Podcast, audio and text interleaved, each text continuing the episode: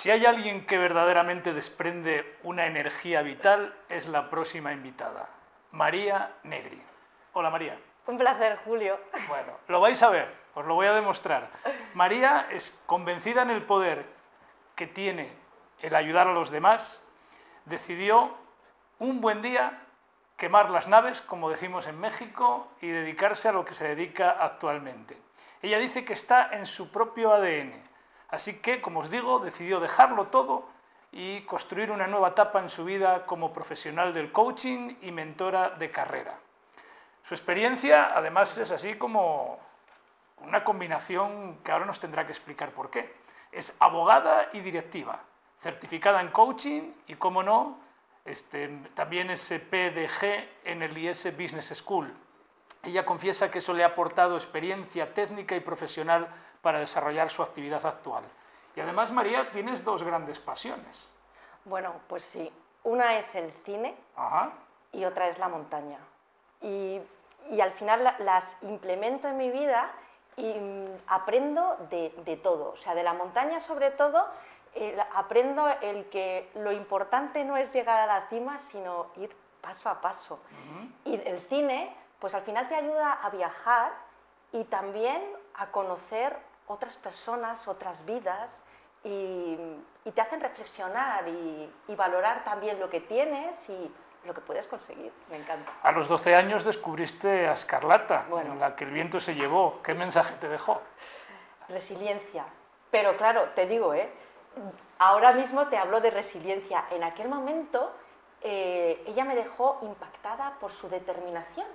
Yo recuerdo que después de la guerra, ¿no? cuando ella se puso a hacer negocio con los que le habían estafado, yo decía, Dios mío, ¿pero cómo lo hace? Y al final te das cuenta que eso es una parte de adaptarse a los cambios y de encontrar siempre lo mejor que te puede ofrecer la vida. Y, y para mí fue un personaje que hasta ahora sigo adorando totalmente. Eh, María es mentora del IS Business School. Sabéis que tenemos un programa de mentoring con una plataforma que nos permite conectar a más de 3.000 mentores, más de 3.500 mentorizados. Y ella, bueno, tiene muchísima experiencia en, en, lo que es el IS como mentora dentro del programa Alumni. ¿Cómo llegó el mentoring a tu vida, María? Pues, pues mira, si te tengo que ser sincera, te voy a contar un hito que fue, yo, yo estaba trabajando en la construcción, eh, dirigía una compañía de promotora constructora de naves industriales y, y, el que era por aquel entonces mi jefe, pues bueno, en una conversación me dio un grito ¿Mm? que me dejó seca, seca. Pero me dejó seca, me refiero que es que no me pude mover de la silla, no, no pude articular. Y entonces, claro, cuando recibes un shock tan grande, yo lo que hice fue reflexionar y al día siguiente o a los dos días, no me acuerdo, tardé, es ¿dónde estoy y dónde quiero estar? ¿Por qué no me he podido mover de la silla y por qué no he podido decir nada? Y, fue eso lo que me hizo comenzar un nuevo camino y, de hecho hace relativamente poco porque sigo teniendo buena relación con, él. Al final muchas veces estas cosas es eh, deshacer el nudo le dije, no sabes lo que te agradezco el grito, porque fue lo que me hizo despertar y darme cuenta que donde estaba no quería estar y que quería hacer otras cosas, de ayudar a la gente. Y en un principio, eh, este afán que tengo de ayudar, pues yo me quería ir a África. Pero llegó el COVID y no me moví de mi casa como todo el mundo. Y entonces a raíz de ahí, pues dije, joder, ¿cómo puedo ayudar a las personas? Y, y ahí encontré el, mi camino, ¿no? en la carrera profesional, en directivos y en formación. ¿no? Y es vocacional. Yo lo que entiendo es que te movió, te agitó la cabeza, Totalmente. te movió los cimientos. Y hombre, el grito no sé, pero lo que sí, que alguien te diga eh, con sinceridad lo que ve, ayuda muchas veces ¿no? a, Totalmente. a reconstruir tu vida. Eres mentora en el IS, eh, muchos de los alumnos seguramente nos van a escuchar o nos están escuchando. ¿Qué ofreces como mentora? a esta comunidad? Pues yo creo que tengo algo que precisamente no era consciente y es la forma creo que tengo de tratar a las personas como personas. Es como que mantengo unas conversaciones que mm, la gente se siente a gusto. Creo que es por mi forma de ser, mi espontaneidad y que no me impresionan los títulos, sino lo que quiero es lo que hay detrás de ese directivo, porque a todos nos aprieta el zapato.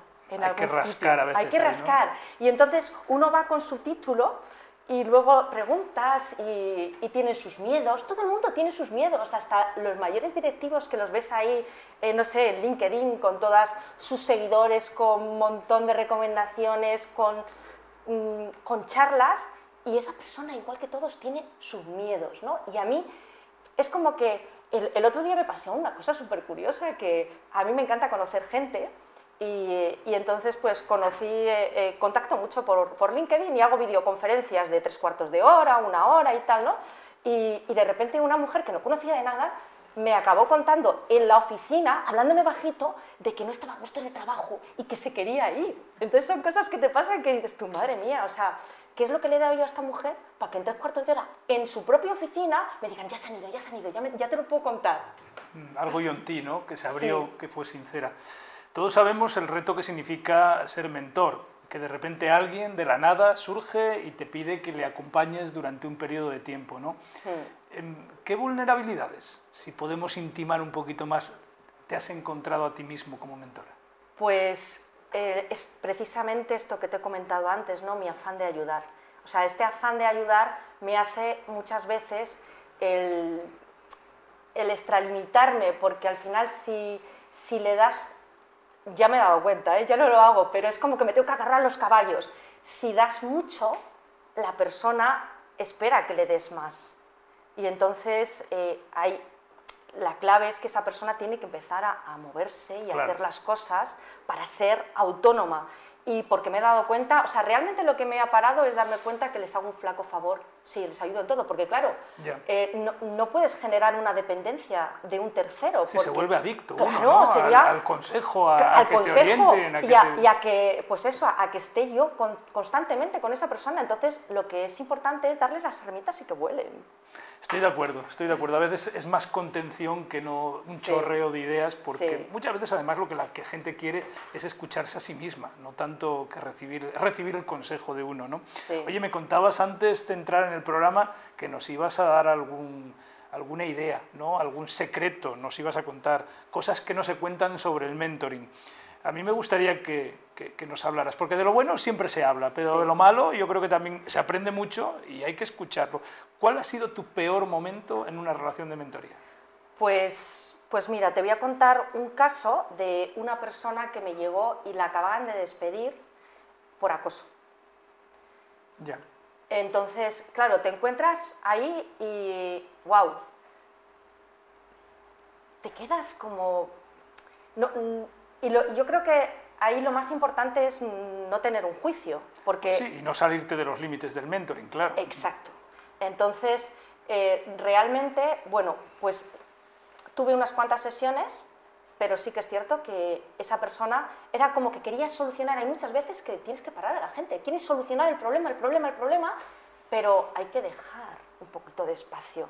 Entonces, claro, o sea, como que le acababan de despedir y todavía no había terminado su proceso de duelo, porque eso es un duelo, independientemente, yo ahí no entro a, a valorar nada porque no se puede entrar. No, eso mejor dejémoslo a un psicólogo o a alguien experto en estos temas. ¿no? Exacto, pero, pero claro, eh, esa persona estaba rota y no había, era imposible, había que dejar un espacio y, y de hecho se terminó, o sea, no, no hubo mentoring porque Claro. él necesitaba eh, reconstruirse un poco, efectivamente, y al final muchas veces te vienen y, y tienen que ir al psicólogo y otras veces del psicólogo te vienen y te dicen, oye, te recomiendo a, a-", que de hecho me ha pasado, personas que estaban en terapia y ya una vez que se han deshecho medianamente algunos nudos, vienen al tema de mentoring, de carrera profesional o para ver qué hacen en su vida, ¿no? Porque muchas veces cuando tienes un hito importante te quedas ahí un poco bloqueado. Entonces esto es como paso a paso. Pues qué bien que lo dices, eh, María, porque yo creo que es importante eh, dejar claros los límites dónde está la mentoría. Ahora en el IES estamos haciendo mucho hincapié en la formación de mentores, porque no se trata de ayudar por ayudar y meterse en ámbitos donde no eh, uno eh, puede hacer mentoría, sino es más bien un tema de otro tipo de profesionales, yo creo que es importante saberse salir. ¿no? Bueno, continuando con los desafíos del mentoring, has mentorizado a muchas personas, yo te diría que estás en, el, en, el, en, la parte de arriba del ranking del número de mentís que has tenido en el programa. Em, ¿Qué problemáticas más comunes has encontrado eh, en los mentorizados que has ayudado durante estos años? Pues mira, te diría que lo más importante es el miedo a rascar, a rascar que yo lo que hay debajo de la alfombra. Porque todos tenemos nuestras, mm, nuestras cosas donde no queremos entrar porque nos resulta más fácil hacer otro camino. Entonces, pero cuando la persona realmente se abre y realmente quiere, como en este caso María Cordovil, que la hemos visto antes, claro. cuando realmente esa persona dice yo quiero transitar este camino, es cuando se conecta la magia. O sea, porque es que si no, no hay, no hay nada que hacer. Eh, vas a hacer, de hecho, bueno, me ha pasado también con gente, hay determinadas posiciones que son muy atractivas y es gente que a lo mejor está dos años en una posición, tiene un problema y como eh, hay mucha oferta, se van a otro sitio. Y entonces lo que van haciendo es van cambiando de trabajo, pero no son capaces de solucionar sus problemas, porque mm, la, la historia no es cambiar de trabajo, es ver qué te ha pasado aquí, qué puedes solucionar y entonces ya si quieres, a lo mejor es que no hace falta cambiarte de trabajo. Claro, pues muchas veces uno se va con los mismos problemas a otro sitio, ¿no? Exacto. No es, no es tanto andar cambiando de un lugar para otro. Mira, nos estás contando muchas cosas que has experimentado. Estas son las entrevistas que más me gustan, ¿no? En primera persona, hablando de las cosas buenas y de las cosas malas, ¿no? Y yo creo que esto nos ayuda a entender mucho mejor la realidad del mentoring y tu propia realidad. Cuéntanos algún secreto sobre el mentoring, algo que nadie sepa. Bueno, pues te voy a decir que lo más importante eh, es que saber que tu propia, o sea, que la mejor herramienta eres tú.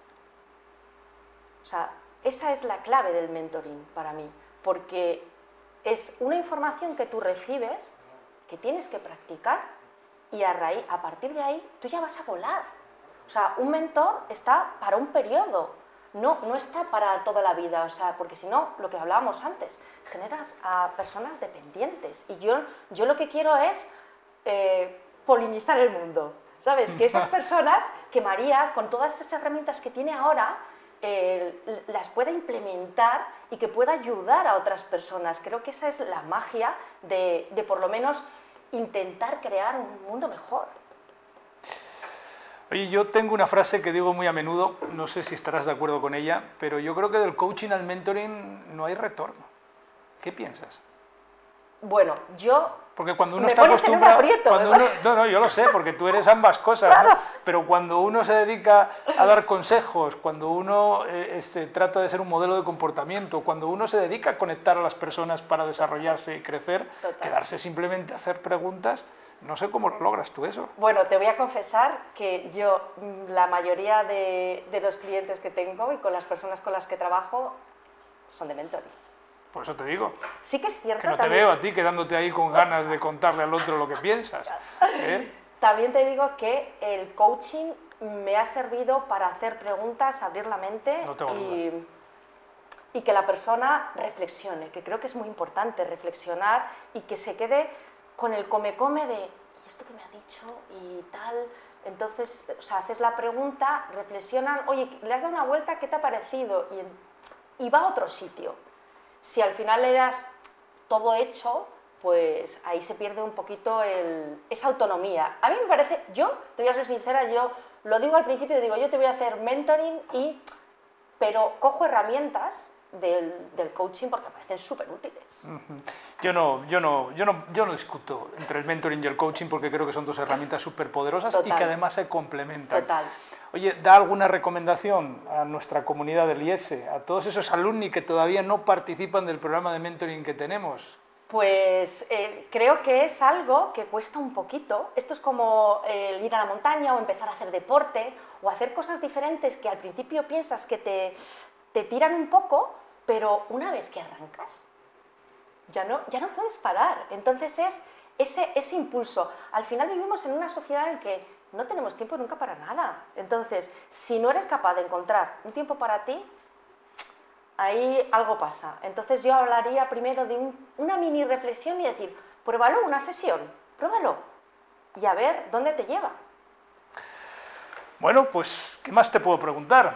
¿Alguna cosa más que quieras decirnos? ¿Algún secreto que no nos hayas contado, que me encantan, como mentora que tienes, por ejemplo? Como mentora, el, bueno, un, secreto es, bueno, lo que te, lo que te he comentado antes es la facilidad que tengo de, de, conectar con, con, las personas, que, porque yo, es que me encantan, o sea, es que me encanta, pero sobre todo el directivo y el, el tendero de la esquina, o sea, creo que todos tenemos una vida y que todos nos podemos aportar y que puedes aprender de un niño de, Joder, el sol sale todos los días, ¿tú te lo has planteado? Pues qué bonita reflexión. ¿Cuál fue la frase aquella tan famosa que dijo Scarlett eh, eh, Scarlett O'Hara. O'Hara, exactamente. Eh, mañana será otro día. Mañana será otro día, pero dijo, juro, juro que nunca más... Volveré a pasar hambre. Pero en este caso que nunca me perderé una, una sesión de mentoría. No sé cómo podríamos decir. Y además hizo volver a Red Butler. Ah, caray. Claro pero al día siguiente tenía que pensar, ella tenía que pensar. Pero esa es en la segunda parte, en la primera no acababa así, ¿no? Sí, sí, vamos, ya te digo yo que la última frase es, mañana será otro día. Hoy no puedo pensar y entonces, porque hay muchas veces que las emociones, y uno cuando está con la cabeza mm, como un bombo, pues no, no está para hacer otras cosas. Entonces hay que dejar las emociones 48 horas, 72 y ya pues es cuando tienes que pensar un poco y decir, bueno, me ha pasado esto, enfriar, ¿no? un poco la cabeza. Bueno, pues para cerrar esta entrevista, sabes que siempre nos gusta preguntarte a ti y a todos los invitados que nos dejes alguna frase, esas inspiradoras que tú tienes muchas, que te he escuchado, una en concreto que nos mueva de nuestra mesa. Pues mira, ahora mismo eh, llevo por bandera la de la magia que buscas está en el trabajo que evitas. Ah, caray. Fíjate que antes Marta, María Cordovil nos hablaba de la lista de empresas en las que no quería trabajar, con lo cual vincula de alguna manera su reflexión con la tuya. la magia que buscas está en las cosas que no. Que evitas. Que evitas, que rechazas, que te quitas del medio. Muy bien, bueno, pues eh, María Negri, habréis comprobado que es, una persona, como ahora se suele decir, vitamina, ¿eh? su energía contagia y una excelente mentora. Doy fe de ello. Así que muchísimas gracias, María, por tu tiempo. Un placer estar aquí Espero verte en una entrevista dentro de poco. Hombre, ¿Eh? ya a llevamos, la siguiente, ya, ya llevamos unas cuantas. Sí, sí, tenemos que ir a otra. muchísimas gracias.